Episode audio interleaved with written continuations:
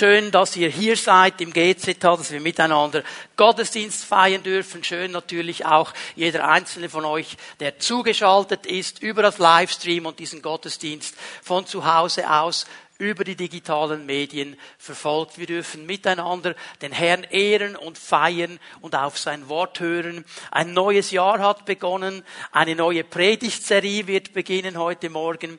Eine Predigtserie, die im Zusammenhang steht mit diesem Wort oder mit dieser Frage, die ich empfunden habe für dieses neue Jahr. Diese Frage, die Gott uns als Gemeinde stellt. Ich habe gestern Abend schon in der Meet God Celebration darüber gesprochen.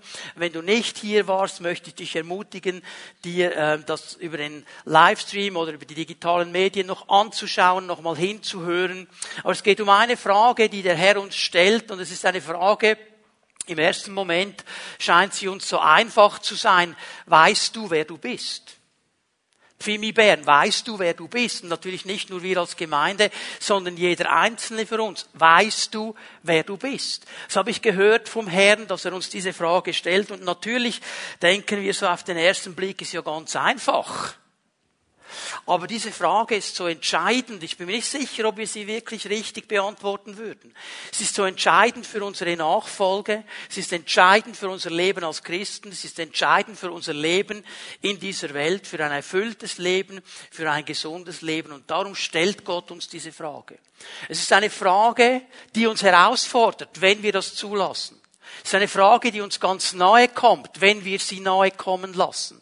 Es ist eine Frage, die wir auch ganz schnell einfach wegwischen können mit irgendwelchen Antworten.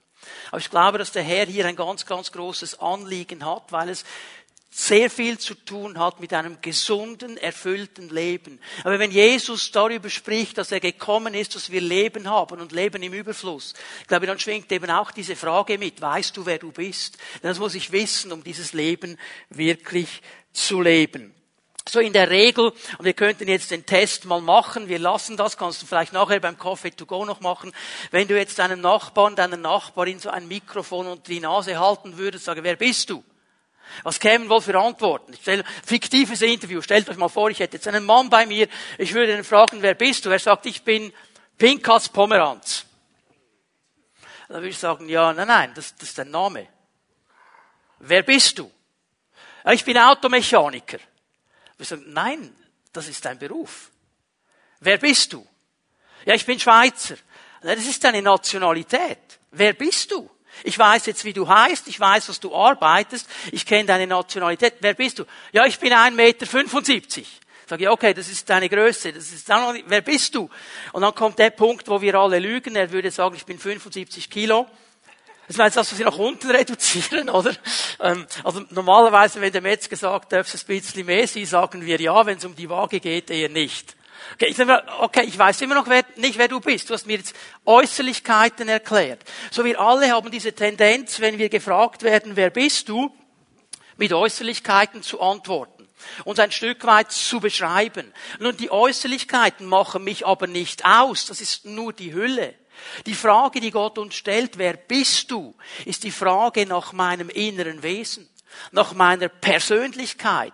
Wer ist diese Person, die diese Hülle füllt? Nicht das Äußerliche. Es hat zu tun mit mir und meiner Persönlichkeit. Ich glaube, da möchte Gott mit uns ein Stück Weg gehen. Es geht auch dann um meine Bestimmung. Warum bin ich auf diesem Planeten? Was ist der Plan Gottes? Was ist der Gedanke Gottes mit uns, mit mir, mit dir, mit uns als Gemeinde? Wieso sitzen wir heute Morgen hier in diesem Raum, in dieser Zusammensetzung, in der wir sitzen? Das geht alles in diesen Punkt hinein. Und wenn wir über unsere Identität nachdenken, über unsere Bestimmung nachdenken, über diese Fragen nachdenken, dann muss ich ein paar Anschlussfragen stellen. Ich stelle sie bewusst jetzt mal am Anfang. Wir werden dann im Laufe dieser Serie über das eine oder andere ein bisschen vertiefter sprechen. Aber ich merke, wie wichtig diese Fragen sind. Das ist mal die Frage nach unserem Ursprung. Also ich könnte dann sagen, ja, woher kommst du? Woher komme ich? Ist die Frage, woher komme ich? Was ist mein Ursprung? Ja, bin ich ein Zufall? Bin ich irgendwann über Jahrmillionen entstanden äh, in dieser Form, wo ich heute bin, als Homo sapiens, äh, mal zuerst eine Amöbe und dann Millionen von Jahren und irgendwann über den Affen einen kleinen Umweg gemacht und jetzt sind wir hier und sind Homo sapiens? Oder bin ich geschaffen? Steht jemand hinter mir, der gesagt hat, dich will ich, dich schaffe ich, Du bist ein Gedanke von mir. Das ist die Frage nach dem Ursprung. Und wenn wir diese Frage geklärt haben, dann kommt sofort eben die Frage, ja, wer bin ich? Und jetzt gehe ich mal auf das ein, was ich gestern Abend schon kurz erwähnt habe. Was ist meine Biografie? Wir alle haben eine Geschichte. Und unsere Geschichte prägt uns. Ob wir das wollen oder nicht, wir sind in diesem Sinne ein Produkt unserer Geschichte, ein Produkt unserer Prägung, ein Produkt unserer Familie, in der wir aufgewachsen sind, der Umgebung, in der wir aufgewachsen sind, der Kultur, die uns geprägt hat. Das sind ganz wichtige Fragen.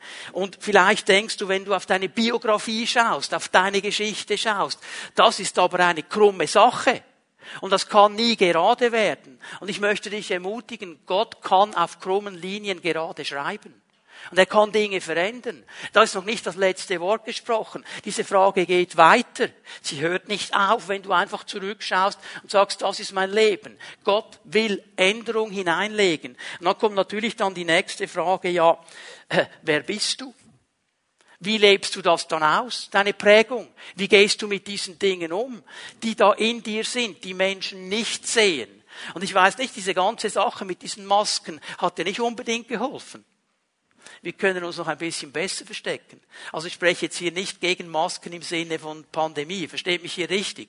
Ich sage nur, ich würde lieber eure Gesichter sehen als eure Masken.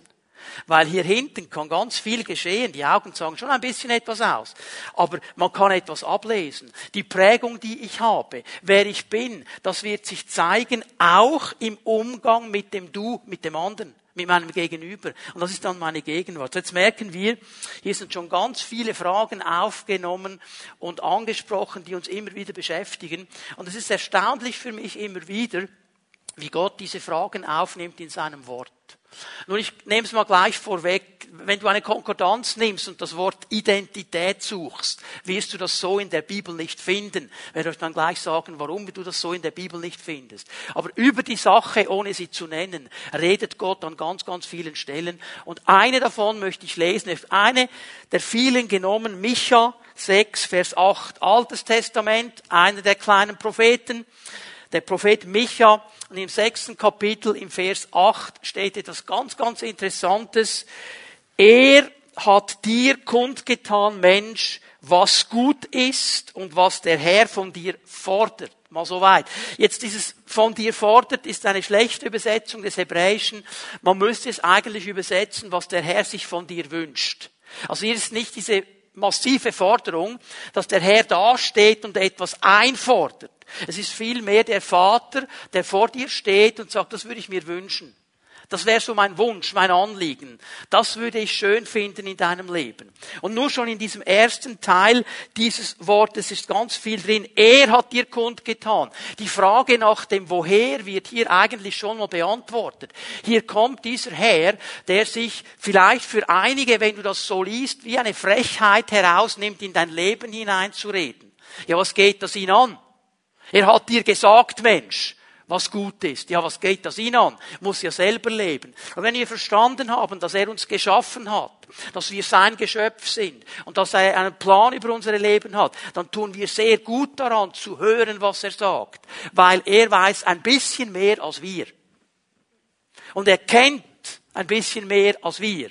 Er kennt nämlich die Vergangenheit, die Gegenwart und die Zukunft. Darum ist es gut, auf ihn zu hören. Also die Frage nach dem Woher, identitätsmäßig, wie die schon mal aufgenommen. Er sagt, ich rede mal in dein Leben hinein. Und wenn er sagt, was gut ist für dich, dann ist schon mal der Gedanke auch aufgenommen, des wer bin ich, was soll dich prägen? Ich habe es dir gesagt, Mensch, was gut wäre für dich, nämlich all diese Dinge, die ich dir sage in meinem Wort.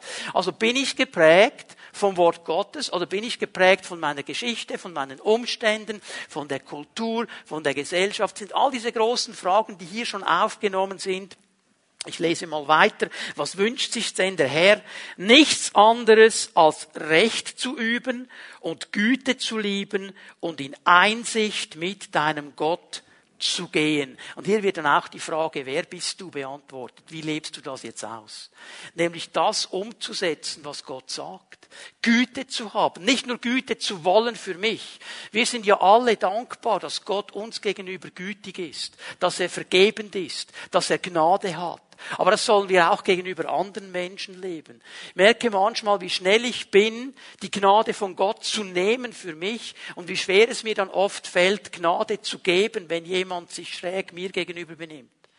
Darum geht es, das auch dann auszuleben, diese Güte Gottes und dieses Leben der Dinge, die Gott sagt. Nur schon in diesem Vers sind ganz, ganz viele Dinge, angesprochen. Aber warum ist das Thema wichtig?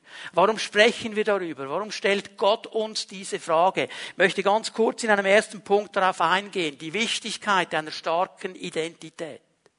Und noch einmal, an ganz, ganz vielen Stellen beschrieben, ohne das Wort Identität zu brauchen. Warum? Das Wort Identität geht auf ein lateinisches Wort Identitas zurück. Und dieses Wort Identitas bedeutet eigentlich eine Wesenseinheit. Ein einheitliches Wesen zu haben, eins zu sein.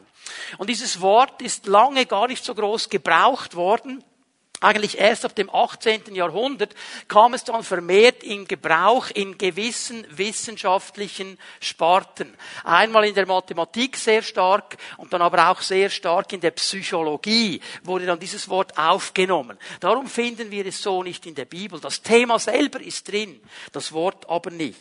Und wenn ich es mal zusammenfasse, würde ich sagen, Identität als eine Definition, es ist derselbe, dasselbe sein, also identisch sein, echt sein, das ist der Gedanke der Echtheit. Also, wenn ich noch einmal zurückgehe auf dieses fiktive Interview, nicht über die Äußerlichkeiten zu sprechen, weil äußerlich kann ich viel vormachen. Aber wer bin ich wirklich? Wer bin ich wirklich in meinem Wesen? Bin ich echt? Lebe ich in diesen Dingen drin? Zeige ich sie auch? Ist es eine Übereinstimmung? Weil wenn ich dauernd äußerlich etwas versuche zu sein, das ich innerlich nicht bin, spiele ich immer ein Theater. Und irgendwann wird es gefährlich, weil ich spiele dann auf verschiedenen Bühnen. Wenn ich einen Chef habe, der sich irgendwo jemanden wünscht, der immer einfach nur Ja sagt, Ja Chef, Ja Chef, Ja Chef. Dann habe ich diese Bühne, wo ich sage, ich muss dem Chef gefallen. Und dann habe ich eine Frau, ich bin verheiratet, die hat auch gewisse Ansprüche. Dann spiele ich auf dieser Bühne. Die Kinder sind auch noch da, die Nachbarn und so weiter. Und ich spiele auf verschiedenen Bühnen. Und wenn ich auf diesen Bühnen immer irgendetwas spiele, damit alle mit mir zufrieden sind, dann weiß ich irgendwann nicht mehr, auf welcher Bühne ich bin.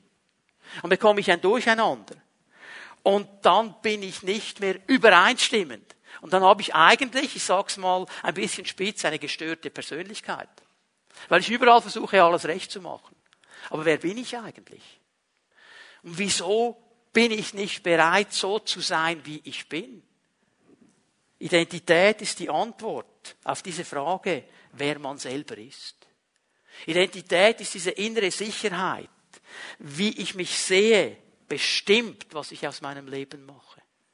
Das ist ein ganz wichtiger Faktor. Mir fällt auf, dass Tiere sich diese Frage nicht stellen. Also ich weiß, ich habe noch nie einen Hund gesehen, der da irgendwie auf seinem Bettlein sitzt oder was immer er hat und sagt, ich wäre gerne eine Katze. Ich wäre lieber eine Katze. Dann würde ich gestreichelt werden und ich könnte der Tyrann sein. Ihr wisst ja, Hunde haben Herren, Katzen haben Bedienstete. Also eine andere Kategorie die überleben. Weißt du was? Ein Tier in der Regel sagt, okay, es gibt drei Dinge, die sind wichtig. Fressen, gestreichelt werden, schlafen.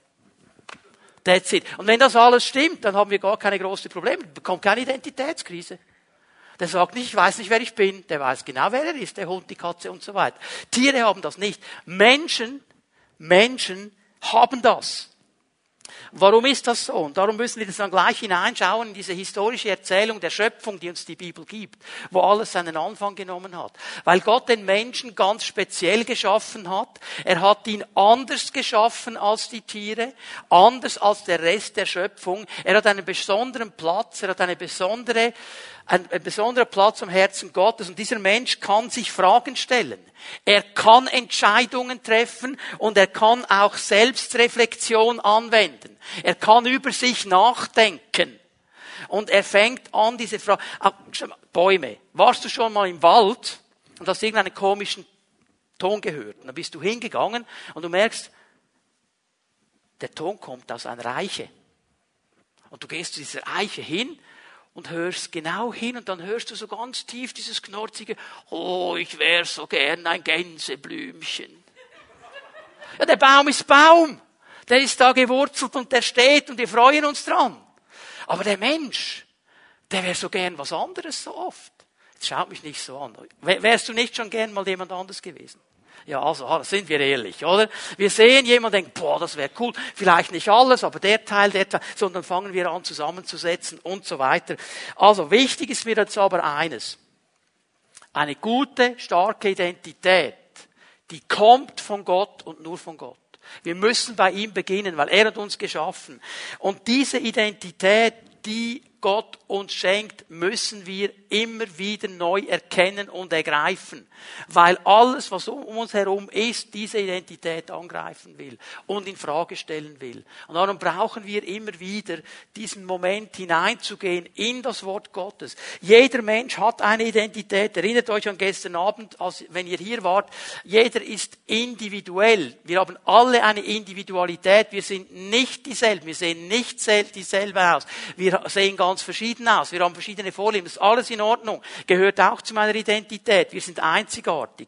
Und jeder von uns, jeder von uns hat entsprechend dieser Einzigartigkeit auch eine bestimmte Bestimmung in seinem Leben, die Gott in dich hineingelegt hat. Wo Gott gesagt hat, diesen Menschen, diese Frau, diesen Mann habe ich geschaffen und ich habe ihn so geschaffen und ich lege etwas in sein Leben hinein, das ganz einzigartig ist, das ganz speziell ist, das er ausüben soll, wo er in meinem Plan hineinkommt. Gottes Plan, seine Gedanken über uns. Und diese beiden Themen, die gehen zusammen. Darum sind sie so wichtig. Meine Identität und meine Bestimmung gehen zusammen. Wenn ich nicht weiß, wer ich bin, dann werde ich nicht hineinkommen in das, was Gott eigentlich von mir möchte und was er für mich bereitet hat. Weil der Einstieg ist, dass ich verstehe, wer ich bin und mich dann öffne für das, was er für mich vorbereitet hat. Und darüber möchte ich in den nächsten Sonntag Tagen ein bisschen genauer sprechen. Wenn ich meine Bestimmung leben will, muss ich wissen, wer ich bin. Jetzt gebe ich euch eine ganz, ganz wichtige Aussage. Schreib sie auf. Lern sie auswendig. Es ist so wichtig, das zu verstehen. Fast die ganze Predigtserie zusammen. Gott ist primär interessiert an dem, was wir sind, nicht an dem, was wir tun. Ich sage es noch einmal. Gott ist primär interessiert an dem, was wir sind, nicht an dem, was wir tun. An unserer Identität, an unserer Person, an dir als Mann, als Frau ist er interessiert. Und das hat jetzt schon wieder zu tun mit Micha 6, Vers 8, weil dieser Vers 8 in Micha 6 steht in einem interessanten Zusammenhang. Nämlich im Zusammenhang, wo die Menschen sich gefragt haben, ja, wie finden wir jetzt Zugang zu Gott? Wie kommen wir jetzt hin zu Gott? Müssen wir Opfer bringen? Müssen wir das machen? Müssen wir das machen? Was müssen wir tun, um neu zu sein? Und Micha gibt schon die Antwort, es ist dir doch gesagt, du musst nicht etwas tun, du musst etwas sein. Du musst der Mensch sein, den ich mir eigentlich geschaffen habe. Den musst du sein. Gott ist daran interessiert, was wir sind. Und darum müssen wir diese Frage klären. Und wenn ich weiß, wer ich bin, wenn ich meine Identität verstanden habe, dann werde ich lernen, in meiner Bestimmung zu leben. Und dann wird das, was ich tue, in diese Linie hineinkommen, die Gott gesetzt hat über mein Leben. Und wir werden uns um diese Fragen zu beantworten, mit einer der allerersten Verse der Bibel beschäftigen. Du kannst mal eine Bibel aufschlagen. Erstes Buch Mose, erstes Kapitel, Vers 26. Und in diesem Vers 26 drin sind die vier wichtigsten Ecksteine, die meine Identität ausmachen. Ich lese es mal ganz langsam. Und Gott sprach, lasst uns Menschen machen Der erste Eckstein, der meine Identität definiert. Ich bin geschaffen. Ich bin geschaffen. Als unser Ebenbild. Wir werden dann ein bisschen genau herausarbeiten, was das bedeutet. Aber Gott hat den Menschen ganz speziell geschaffen. Er hat über ihn etwas ausgesagt, das über kein anderer Teil der Schöpfung so gesagt wird. Und er sagt damit, und das ist der zweite Eckstein meiner Identität, ich gebe ihm einen ganz speziellen Platz. Er ist angenommen. Er ist ganz nah bei mir. Er ist geschaffen. Er ist nah bei mir. Ein Ebenbild, das uns ähnlich ist. Also nicht gleich, ähnlich, mit dem Ziel, noch ähnlicher zu werden. Der dritte Eckstein meiner Identität ist Veränderung. Ich werde verändert. Wenn ich mit Gott vorwärts gehe, wird er mich durch seinen Geist, durch sein Wort, durch die Gemeinschaft mit Geschwistern immer mehr verändern. In ein positives Bild. Und dann das vierte, was noch steht, und sie sollen über die Fische im Meer, die Vögel im Himmel, die Nutztiere, die wilden Tiere und alle Kriechtiere herrschen. Sie haben einen Auftrag, beauftragt. So, wenn du das zusammenfassen willst, die vier wichtigen Eckpunkte meiner, deiner Identität und meiner Identität, geschaffen, angenommen, verändert, beauftragt. Und darüber werden wir sprechen in den nächsten Sonntagen. Und ich weiß, wenn wir das wirklich anfangen zu verstehen und zu ergreifen, wird sich ganz viel verändern in unserem Leben. Ich muss beginnen mit dem ersten Punkt, nämlich, dass wir von Gott geschaffen sind. Wir sind von ihm geschaffen. Das macht die Bibel hier glasklar. Und es ist immer wieder wichtig zu betonen, und ich weiß, wir haben das viele Male gehört, und trotzdem ist es so wichtig. Der Mensch, du und ich, wir sind kein Produkt des Zufalls. Wir sind nicht zufällig entstanden, aus einer Laune der Natur. Vielleicht haben dir das deine Eltern gesagt. Vielleicht haben sie gesagt, du bist nicht geplant. Du kamst ungeplant. Wir haben dich noch nicht gewollt, was auch immer du gehört hast. Und das prägt unser Leben. Aber die Bibel sagt etwas ganz anderes. Sie sagt, wir sind geschaffen von einem Gott, der das ganz bewusst gemacht hat, der das so wollte. Unmissverständlich und glasklar. Ich lese noch einmal den ersten Teil von Vers 26. Und Gott sprach, lasst uns Menschen machen. Und hier ist etwas ganz Wichtiges drin. Das Wort für Gott hier ist Elohim. Elohim sprach. Und Elohim im Hebräischen gibt es nur als Plural. Das ist eine Mehrheitsform. Und darum ist auch konsequent dann gesagt, lasst uns. Äh, es könnte ja heißen, und Gott sprach, ich will Menschen machen. Lasst uns. Um was geht es hier? Es ist die allererste Erwähnung der Dreieinigkeit. Vater, Sohn und Heiliger Geist. Die haben miteinander entschieden, miteinander besprochen, miteinander beraten. Und sie haben gesagt, wir wollen Menschen machen. Die wollen wir. Also am Anfang deines und meines Seins steht ein dickes, fettes Ja von Gott.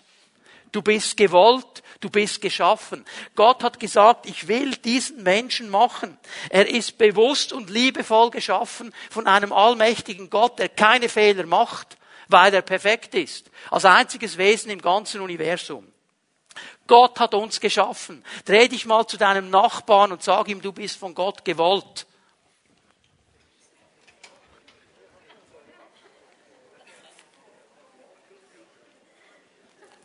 Weil weißt du, wenn, wenn ich ein Zufall wäre, und sage, ja, pff, okay, Zufall, ist alles Zufall. Ist egal, was ich aus meinem Leben mache. Ist ja eh Zufall. Wollte ja niemand. Laune der Natur ist halt einfach so. Aber wenn ich weiß, hinter mir steht ein Schöpfer, der nicht einfach leichtsinnig aus dem Blauen heraus irgendwas gebastelt hat, sondern gesagt hat, wir wollen Menschen machen, wir wollen sie ganz klar schaffen, dann habe ich einen Grund, einen Sinn in meinem Leben, eine Grundüberzeugung, die meiner Identität hilft. Denn, das ist das Zweite, was ich euch zeigen möchte, du bist mit einer klaren Identität und Bestimmung geschaffen. Gott hat nicht einfach gesagt, okay, Menschen, ich mache die mal und dann lasse ich die laufen, mal schauen, was geschieht. Er hat eine klare Identität gegeben, eine Bestimmung, das ist der Ziel, ist der Sinn des Lebens. Wir sind auf ihn hin geschaffen.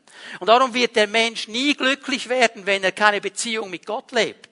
Weil nur dann, wenn ich ankomme bei Gott, dann bin ich am Ziel meines Lebens angelangt. Und dann habe ich die Fülle und die Quelle des Lebens. So, wer eine gesunde Identität hat und wer seine göttliche Bestimmung kennt, der wird ein erfülltes Leben leben.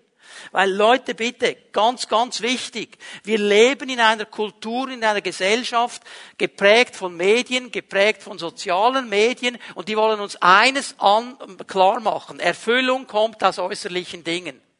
Das ist falsch. Äußerliche Dinge sind toll, ich habe nichts dagegen. Ich genieße es auch, einen guten Wein zu trinken, ein Auto zu fahren und so weiter. Das sind tolle Dinge. Aber meine Erfüllung kommt nicht aus diesen Dingen. Erfüllung kommt nicht von außen. Erfüllung kommt von innen. Ich kann alles haben und nicht wissen, wer ich bin. Ich werde nie zufrieden sein. Ich werde nur noch mehr Zeugs ranholen. Lasst uns Abschied nehmen von diesem falschen Bild. Und auch wir als Christen sind nicht gefeit davor, dass wir denken, oh, wenn ich das noch habe, wenn ich das noch hätte, wenn ich das noch hätte, dann wäre alles cool. Erfüllung kommt von innen. Es hat zu tun mit meiner Identität. Hat zu tun mit diesem Ja. Wenn ich weiß, woher ich komme, wenn ich weiß, warum ich lebe, wohin ich gehe, weiß ich, wer ich bin. Und das hilft mir, vorwärts zu kommen. Und das nächste, was ich euch zeigen möchte, wir sind mit dieser klaren Identität geschaffen. Jetzt gehen wir zu Vers 27. In Vers 26 haben wir die Deklaration gesehen. So schuf Gott den Menschen als sein Bild. Als Gottes Ebenbild schuf er ihn, als Mann und als Frau schuf er sie. So, dieser Vers 27 und dann Vers 28 noch dazu zeigen, wie Gott seine Entscheidung jetzt umsetzt. Er hat nicht einfach gesagt, ich mache das, sondern er setzt es dann auch um. Und das ist klar umgesetzt. Und hier ist etwas ganz, ganz Wichtiges drin, das verloren geht in unserer Gesellschaft heute. Gott erschafft den Menschen mit einer klaren und einer gesunden Identität. Er macht ihn mit allem, was er braucht. Der Mensch soll wissen, wer er ist. Der Mensch soll wissen, was seine Stellung in der Schöpfung ist und was seine Bestimmung ist. Hier ist Gott glasklar. Lass mich das kurz zusammenfassen. Der Mensch ist der Höhepunkt der Schöpfung. Er ist die Krone der Schöpfung. Okay, wir benehmen uns oft nicht so. Aber in Gottes Augen sind wir es. Warum kann ich das so sagen? Wenn du dieses ganze Kapitel liest, Kapitel 1 im ersten Buch Mose, und wenn du das Vorrecht hast, das auf Hebräisch zu lesen, dann wirst du herausfinden, dass das ganze Kapitel sehr monoton ist. Gott sprach und es wurde, Gott sprach und es wurde, Gott sprach und es wurde. Das ist eine Formel, die im Hebräischen eins zu eins genauso immer wieder gebraucht wird. Und erst ab Vers 26 wird diese monotone, formelhafte Aufzählung eigentlich durchbrochen. Weil beim Menschen macht er einen Unterschied. Alles läuft auf diesen Höhepunkt zu. Von Vers 1 bis 25 ist eine Steigerung. Die Spannung wird gesteigert bis zum Punkt 26. Und in Vers 26 macht Gott klar, was sein Meisterstück ist, was die Krone der Schöpfung ist, was das aller, aller wertvollste in dieser ganzen Schöpfung ist. Und in diesem Vers 27, den wir gelesen haben, schau ihn dir noch einmal an, kommt dreimal ein ganz, ganz wichtiger Begriff für erschaffen. Der hebräische Begriff bara. Und bara ist ein ganz spezielles Wort. Man nennt es in der Theologie ein Reservatswort. Das bedeutet, dieses Wort ist reserviert für Gott alleine. Bara ist das Wort, das gebraucht wird, wenn Gott etwas macht, wenn Gott etwas erschafft, wenn Gott etwas baut. Wenn ein Mensch bauen würde, wenn ein Mensch sich etwas erdenken würde, würde im Hebräischen nie das Wort bara gebraucht werden. Aber hier wird dieses Wort dreimal gebraucht, weil die Bibel uns klar machen will, du bist von Gott geschaffen und gewollt. Er hat dich gemacht, niemand anders. Er ist es, weil er ein Ja hat. Das ist eine ganz wichtige Sache hier. Ein Wirken, das jeder menschlichen Vorstellung fremd ist. Etwas, das nur Gott machen kann. Und dann kommt diese Spannung hier drin, dieses Ebenbild, das Abbild Gottes, bezeichnet eigentlich unser einzigartiges Verhältnis. Das hat er bei den Tieren nicht gesagt. Das hat er bei den Bäumen nicht gesagt. Aber beim Menschen sagt er es. Er sagt, dieser Mensch ist ganz speziell. Er ist in unserem Ebenbild geschaffen. Er ist uns ähnlich. Und das definiert jetzt ja schon ein bisschen, dass er dann mit, mit ähnlich das Ebenbild ein bisschen qualifiziert. Er sagt mal, dieser Mensch ist von der ganzen restlichen Schöpfung abgehoben. Es gibt nichts in dieser ganzen Schöpfung. Jetzt stell dir mal das Allertollste, Schönste vor. Ich weiß nicht, vielleicht bist du Berge-Fan, dann siehst du das Matterhorn oder natürlich, nein, im Kanton Bern siehst du etwas anderes. Eiger Mönch und Jungfrau, oder? Ja, vielleicht liebst du Sonnenuntergänge an einem weißen Strand, vielleicht liebst du den Grand Canyon. Was, stell dir mal das Genialste vor. Und Gott sagt es noch gar nichts. Der Mensch ist viel gewaltiger. Der Mensch ist viel wichtiger. Der Mensch ist viel schöner. Er ist abgehoben von all diesen anderen Dingen, die geschaffen sind und, das ist das Wichtige jetzt, in die Nähe Gottes gestellt. In seinem Ebenbild, ihm ähnlich. Also er hat nicht nur in seiner Schönheit, in seiner Gewaltigkeit, wie er geschaffen ist, einen speziellen Rang, sondern auch in seiner Position vor Gott. Er ist ganz nah bei Gott. Und Gott tut das, und jetzt bitte hör mir gut zu, ohne den Menschen zu Gott zu machen. Der Mensch ist nicht Gott. Ist er nicht. Manchmal hat er das Gefühl, er ist Gott. Aber er ist ganz nah dran, weil er die Krone der Schöpfung ist. Er ist Gott ähnlich, er steht dem Schöpfer nah, aber er ist nicht Gott. Psalm 8, ganz schnell bekannte Aussage. Und es ist interessant, das zu lesen, wie David es formuliert. Was ist der Mensch, dass du an ihn denkst? Er kann das nicht einordnen. Er sagt, Herr, was ist der Mensch eigentlich? Ich meine, David wusste, was Menschsein ist. Er kannte all seine Fehler. Er wusste, ja, ich bin geschaffen von Gott, ich mache aber viele Fehler, ist alles nicht perfekt. Was ist eigentlich der Mensch? Dass du an ihn denkst, dass du den nicht vergisst. Wer ist er schon, dass du dich um ihn kümmerst, dass du ihn annimmst, dass du ihn liebst, dass du in sein Leben investierst? Wer ist dieser Mensch? Du hast ihn nur wenig geringer gemacht als Gott, als dich selber. Und mit Ehre und Würde hast du ihn gekrönt. Ja, Leute, äh, wir sind mit Ehre und Würde gekrönt. Ja, wir treten diese Ehre und diese Würde manchmal mit Füßen. Aber wir sind mit Ehre und Würde gekrönt in Gottes Augen. So sieht er uns. Das ist unsere Identität. So hat er uns geschaffen. David kann es nicht einordnen. Der Mensch, du und ich, ist der Höhepunkt der Schöpfung Gottes. Und jetzt kommt ein zweiter Teil. Ganz wichtig. Schau dir noch einmal Vers 27 an. Der Mensch ist als ein geschlechtliches Wesen geschaffen.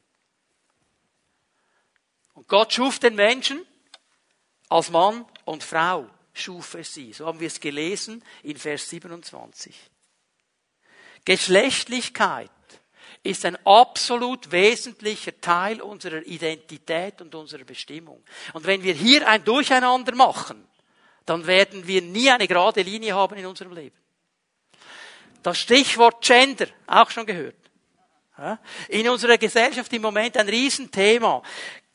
Gender ist dabei, die Geschlechtlichkeit des Menschen irgendwo zu verändern, anzupassen. Es gibt im Moment, weiß ich wie viele Geschlechter, 64, 65, was man noch alles sein kann. Und der Mensch kann einfach changen. Er kann, sagen, nein, heute fühle ich mich als Frau, morgen fühle ich mich als Es. Und ich kann das einfach ändern.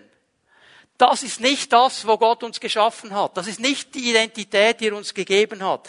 Gottes Wort trifft hier jetzt auf eine menschliche Ideologie. Eine Ideologie, die eigentlich sagt, wir wollen nicht, was Gott hat, wir wollen, was wir wollen.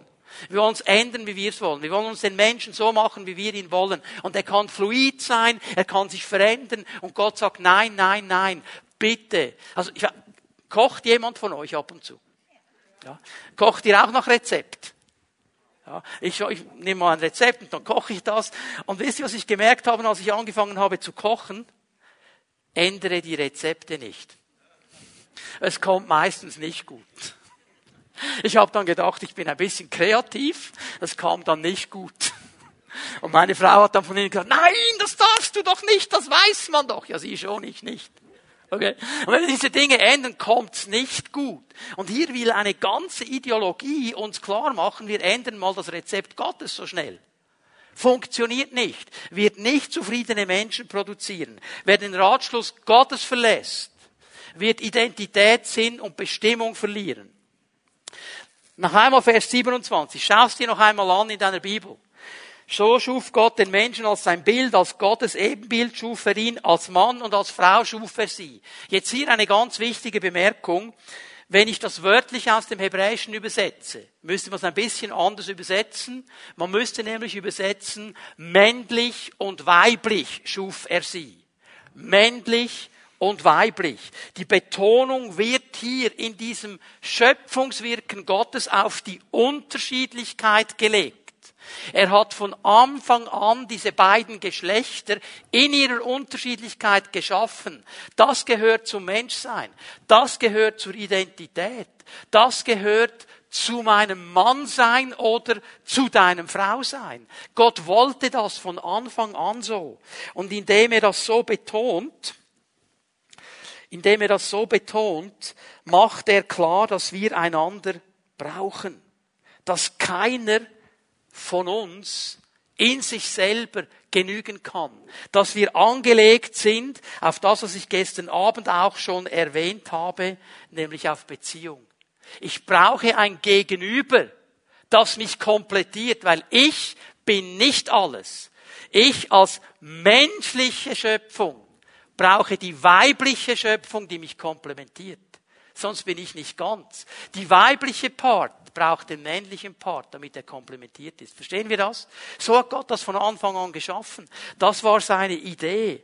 Und wichtig ist mir jetzt eines, bitte hört gut zu, weil uns Christen wird ja alles irgendwo angelastet und wir sind ja rückständig und weiß ich was und wir sind gegen Frauen und Feminismus und boah, alte Patriarchen. Hör doch mal auf mit diesem Quark. Das ist nicht biblisch. Das haben Menschen unter der Sünde draus gemacht. Aber Gott hat das nie so gemacht. Ich möchte euch jetzt nämlich etwas ganz Wichtiges zeigen. Diese Unterschiedlichkeit, wenn Gott sagt, ich habe sie männlich und weiblich geschaffen, hat nichts mit Stellung und Wert zu tun. Er hat nicht gesagt, der Mann ist besser als die Frau oder die Frau ist besser als der Mann. Hat er nie gesagt. Es hat nicht mit Stellung und Wert zu tun. Es hat mit etwas ganz anderem zu tun, nämlich mit dieser gegenseitigen Ergänzung, mit diesem auf das Miteinander angelegt sein. Weil wenn ich jetzt mal ins zweite Kapitel gehe, 1. Mose 2, Vers 18, im ersten Mose wird der große Überblick über die ganze Schöpfung gegeben, sehr kurz, sehr formelhaft, mit dem Höhepunkt der Schöpfung des Menschen. Im Kapitel 2 wird die Schöpfung noch einmal erklärt, aber jetzt mit dem Zoom vor allem auf den Menschen. Und wenn wir beide miteinander lesen, sehen wir das ganze Bild. Und wenn ich hier im Vers 18, 1. Mose 2, Vers 18 hineinlese, sehe ich etwas ganz Wichtiges. Zu diesem Zeitpunkt sagt der Herr, es ist nicht gut, dass der Mann alleine sei. Der Mann. Den kannst du nicht alleine lassen. Äh, viele Frauen nicken jetzt ganz verständnisvoll, ja, den kann man wirklich nicht alleine lassen. Er kann sie nicht alleine lassen. Und dann sagt der Herr, ich will jemandem schaffen, der ihm beisteht und ihm ein Gegenüber ist. Das ist jetzt aus der neuen Genfer Übersetzung vorgelesen. Ihr habt vielleicht noch eine alte Übersetzung, da liest du dann ein Helfer. Ein Helfer. Und hat man daraus kreiert, okay, also die Frau ist dann der bessere Gango. Die ist hier, um zu helfen und zu dienen und der Mann ist der große Pascha und befiehlt. Das ist so weit von dem entfernt, was Gott hier sagt, wie es nicht weiter sein könnte. Weil Gott braucht hier ein ganz interessantes Wort, ein Wort, ein hebräisches Wort, das heißt Eser. Ich werde ihm ein Eser schaffen. Es, nicht Esel. Eser, okay? Und Eser hat nichts von Unterwürfigkeit zu tun. Eser hat keine Bedeutung von ist mir unterstellt. Eser bedeutet etwas ganz anderes. Eser bedeutet mein Verbündeter. Auf derselben Stufe. Und weißt du, für wen das Wort Eser am meisten gebraucht wird im Alten Testament? Gebt dir die Auflösung. Psalm 30, Vers 11. Hör mich doch, Herr, und sei mir gnädig, Herr. Sei mein Eser Aha. Interessant. Psalm 54, Vers 6. Ich weiß, Gott ist mein Eser. Ja, der Herr gibt meinem Leben Halt. Das wird vor allem für ihn gebraucht. Und wir reden ja gerne davon, gerade im Neuen Testament, dass der Heilige Geist an unserer Seite steht und uns hilft und mit uns ist. Und wir würden ja nie auf die Idee kommen, dass wir ihm sagen, wer jetzt die Sache hier zu managen hat. Das ist ein Teamwork. Und genauso ist es in der Schaffung des Menschen. Mann und Frau sind absolut gleichwertig geschaffen, haben dieselbe Würde, haben dieselbe Ehre, haben denselben Platz vor Gott. Aber sie haben verschiedene Aufgaben. Und zusammengenommen werden sie komplementieren können, was Gott möchte. Auf die Beziehung angelegte Wesen. Das ist meine Identität. Und Gott macht das hier so glasklar. Und ich möchte das hier noch einmal klar festhalten. Nicht Adam alleine ist der Repräsentant Gottes, der Statthalter Gottes. Nicht er alleine. Nicht der Mann alleine, sondern Adam im Miteinander mit seiner Frau. Zusammen. Beide haben sie eine klare Identität von Gott. Beide haben sie eine sich aus ihrer Identität ergebende Bestimmung und einen Auftrag. Und wenn wir das ändern, wenn wir das drehen, wenn wir das, weil wir das Gefühl haben, wir wissen es besser als Gott, in eine falsche Richtung geben, dann werden wir nicht gesunde Menschen produzieren. Dann werden wir Menschen produzieren, die zerbrechen daran. Und ich meine, wenn ihr ein bisschen die Medien euch anschaut, die ersten, die sind schon dran, die dann irgendwo vor zehn Jahren eine Geschlechtsumwandlungsoperation gemacht haben und jetzt todunglückliche Menschen sind, weil sie merken, das war nicht in Ordnung. Aber darüber spricht man nicht. Wenn man diese Dinge ändert, werden wir nicht glückliche Menschen produzieren. Lass mich noch etwas sagen. Ein drittes. Der Mensch ist geschaffen mit einer klaren Bestimmung. Vers 28 lesen wir davon, dass wir einen Auftrag haben. Und wenn hier steht, sie sollen herrschen über diese Schöpfung, ich kürze das ab. Herrschen heißt im Rahmen der historischen Erzählung der Schöpfung eben nicht ein Unterdrücken. Es heißt nicht ein Kaputtmachen. Es heißt nicht ein Despot sein. Es heißt nicht ein Diktator sein. Es heißt erhalten, gestalten. Es heißt arbeiten, hegen und pflegen. Es heißt Verantwortung übernehmen. Der Mensch, so wie Gott ihn geschaffen hat, er soll Verantwortung übernehmen auf dieser Erde.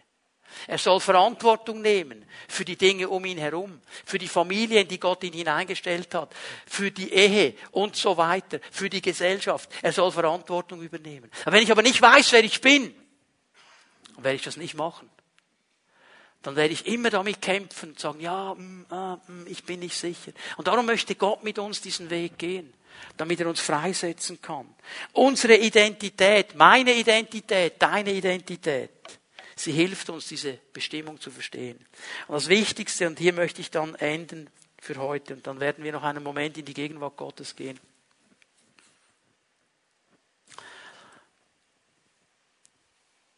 Lass mich mal so sagen. Ich weiß, ich habe noch lange nicht alles gesagt, was die Bibel zu sagen hat. Aber wo beginnt es jetzt? Was machen wir jetzt mit dem, was wir schon gehört haben? Es gibt nur einen Weg und es gibt nur einen Punkt, der wichtig ist, nämlich ein Ja zu haben gegenüber dem, wer du bist.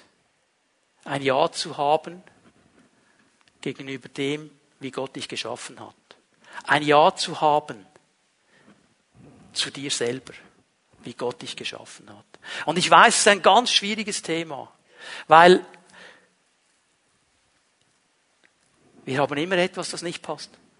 Zu klein, zu groß, zu dick, zu dünn. Zu viele Haare, zu wenig Haare.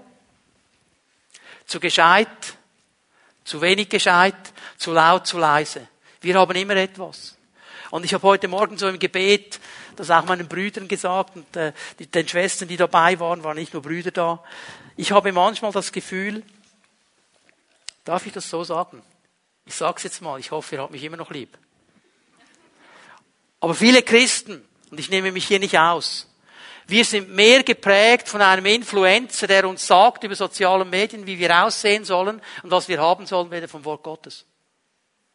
Und wir rennen etwas hinterher, das Gott so nie gesagt hat. Wir rennen einem Bild hinterher, das Gott so nie gesagt hat.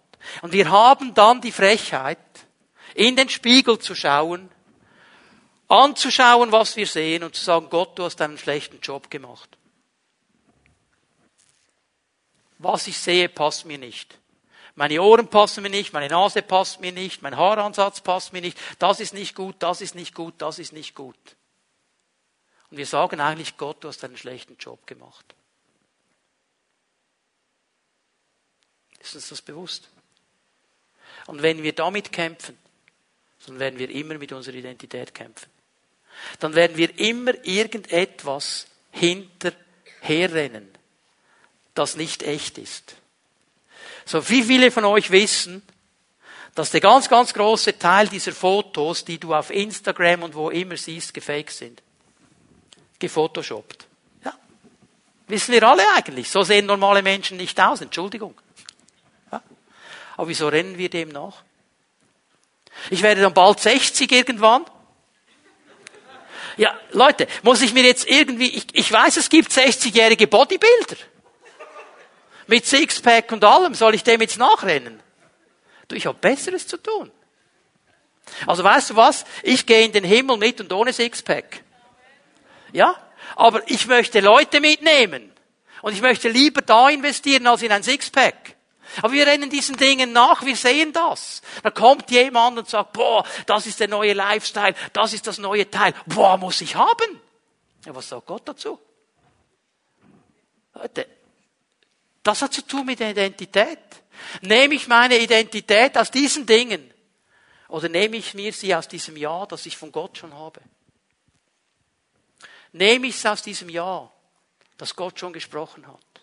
Und kann ich ein Ja dazu haben? Und ich weiß ja, für viele ist es ein lebenslanger Kampf, aber ich muss ihn führen und immer wieder Ja sagen und immer wieder diese Dankbarkeit haben, dass Gott mich geschaffen hat. Und vielleicht bist du hier heute Morgen und du bist in einem Familienverhältnis aufgewachsen, wo du keine Eltern hattest, wo du nicht weißt, wer deine Eltern sind. Und du denkst, ja, okay, wer wollte mich eigentlich? Du kannst keinen Vater und keine Mutter irgendwo jetzt nennen. Gott wollte dich.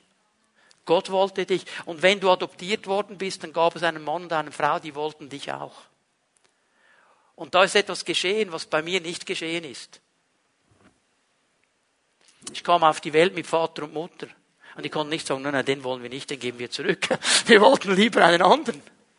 Aber die, die dich adoptiert haben, die wollten dich. Sie haben dich ausgesucht. Und jetzt kannst du ein Leben lang dich von dem prägen lassen, dass es so war, wie es war.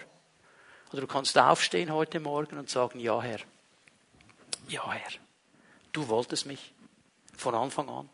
In meinem Leben ist vieles schiefgelaufen, aber du wolltest mich und du willst mich immer noch und du nimmst mich an und du gibst mir Identität. Und ich muss nicht tausend Instagram-Accounts folgen, ich muss dir folgen.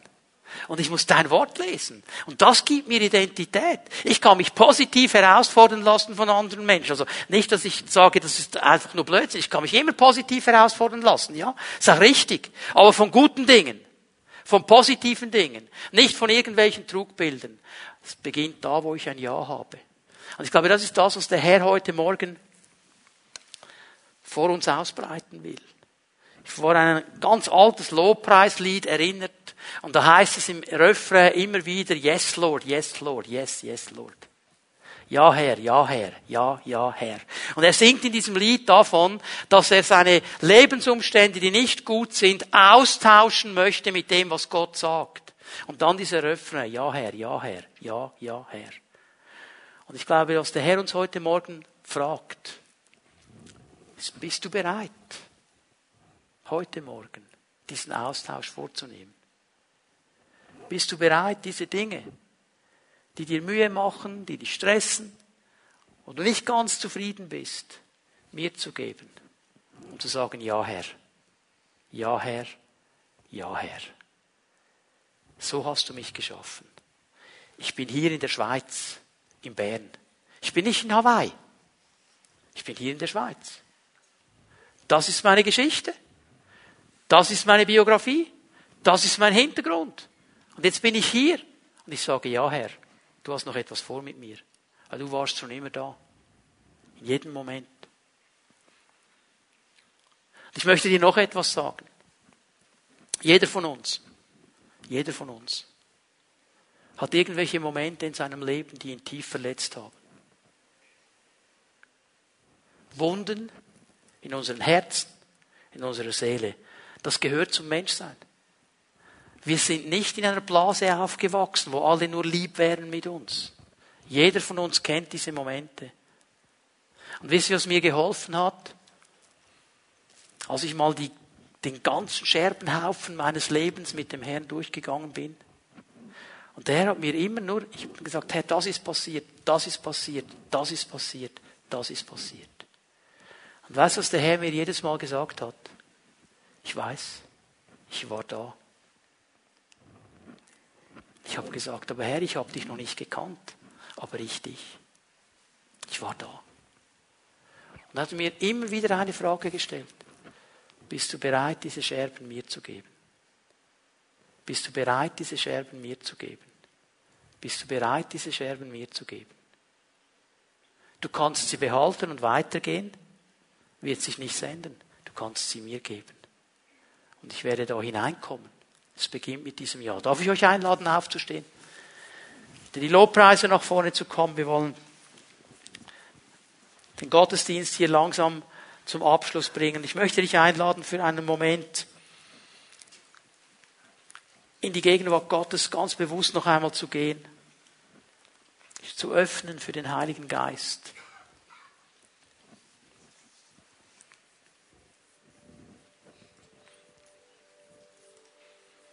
Und ich möchte dich fragen, was hat der Heilige Geist dir gesagt?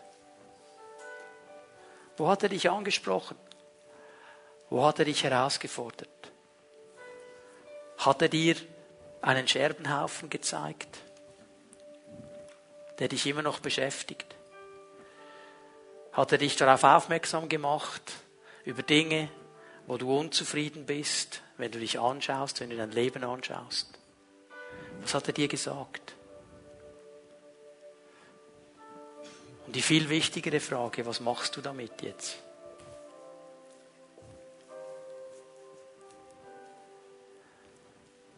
Er lädt ein. Er lädt ein heute Morgen, dass du es ihm gibst. Und dass du sagst, ja Herr, ja Herr. Das ist mein Leben. Mit all den guten, all den schlechten Seiten, das ist mein Leben. Du hast mich gewollt, du hast mich geschaffen, du hast ein Ja für mich. Und ich möchte lernen, in dieser Identität vorwärts zu gehen. Und all das, was mich daran hindert, Herr, das gebe ich dir heute Morgen. Ich möchte uns alle einladen, dass wir unsere Augen schließen. Wo dass niemand herumschaut. Es ist mir bewusst, dass diese Frage für viele von uns sehr tief geht. Auch verbunden ist mit schmerzhaften Erinnerungen, schmerzhaften Situationen. Und trotzdem möchte ich dich ermutigen, dass du heute Morgen Ja sagst. Ja zu dem, was Gott damit tun will. Ja zu dir. Als Mann, als Frau geschaffen von Gott. Angenommen von ihm. Und ihm all diese Dinge in die Hände legst, die dich so sehr beschäftigen und umtreiben. Und während wir die Augen geschlossen halten, während niemand herumschaut, möchte ich dich einfach bitten, wenn du sagst, es ist das, was ich tun möchte heute Morgen. Es gibt ein, zwei, drei Bereiche in meinem Leben. Und dann möchte ich heute Morgen ganz neu mit Gott zusammen Ja sagen. Ich möchte es ihm geben. Ich möchte dich einladen, dass du da, wo du bist, während niemand herumschaut, dass du deine Hand ausstreckst zum Herrn. Und du sagst, Herr, das will ich und das werde ich tun heute Morgen. Streck einfach deine Hand zu ihm aus. Zeig ihm das. Jawohl, Herr, das ist es. Und dann möchte ich gerne von hier vorne für dich beten, dass der Herr dir Gnade schenkt.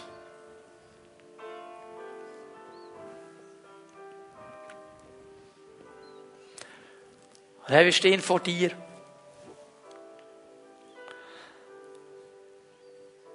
Geschaffen von dir, geliebt von dir, angenommen von dir. Und wir alle haben eine Biografie und eine Geschichte. Aber Herr, du möchtest uns helfen, dass wir gesund werden, dass wir eine starke Identität bekommen, dass wir nicht mehr geprägt sind von Dingen, die irgendwo schiefgelaufen sind, sondern dass wir geprägt sind von dem, was du sagst über unsere Leben, von deinen Gedanken, dass wir diese Annahme Gottes, dieses Ja, das du für uns hast, ganz neu erfahren dürfen, ergreifen dürfen und vorwärts gehen können in deiner Kraft. Herr, ich danke dir, dass du jetzt in diesem Moment Menschen begegnest, die ihre Hände ausstrecken. Ich bitte dich um Heilung von Wunden in Seelen, in Herzen bitte dich um eine Freisetzung, wo Menschen unter Ablehnung leiden, weil sie denken, ich bin nicht so, wie ich sein sollte und ich passe nicht hinein und alle anderen sind anders. Herr, dass sie das durchbrechen können und dieses Ja von dir nehmen können und befreit vorwärts gehen. Herr, ich danke dir für dein Wirken, Geist Gottes. Jetzt, in diesem Moment, diene du den Menschen.